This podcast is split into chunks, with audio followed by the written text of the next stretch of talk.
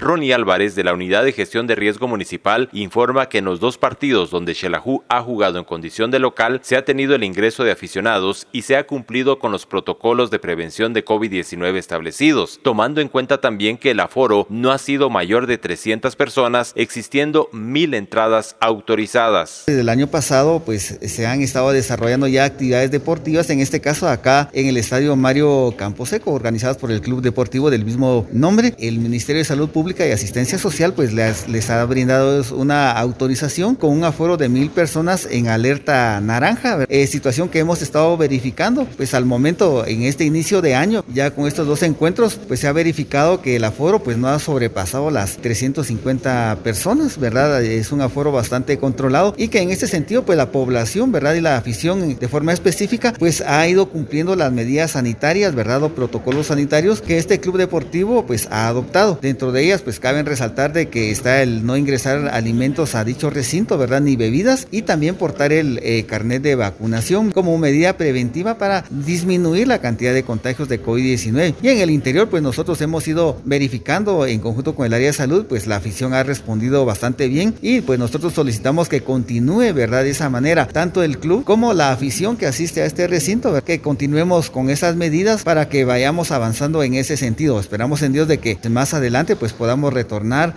a una alerta amarilla y de esa forma pues ir alcanzando lo que se denomina la nueva normalidad en alerta verde. Desde Emisoras Unidas Quetzaltenango informa Wilber Coyoy, primera en noticias, primera en deportes.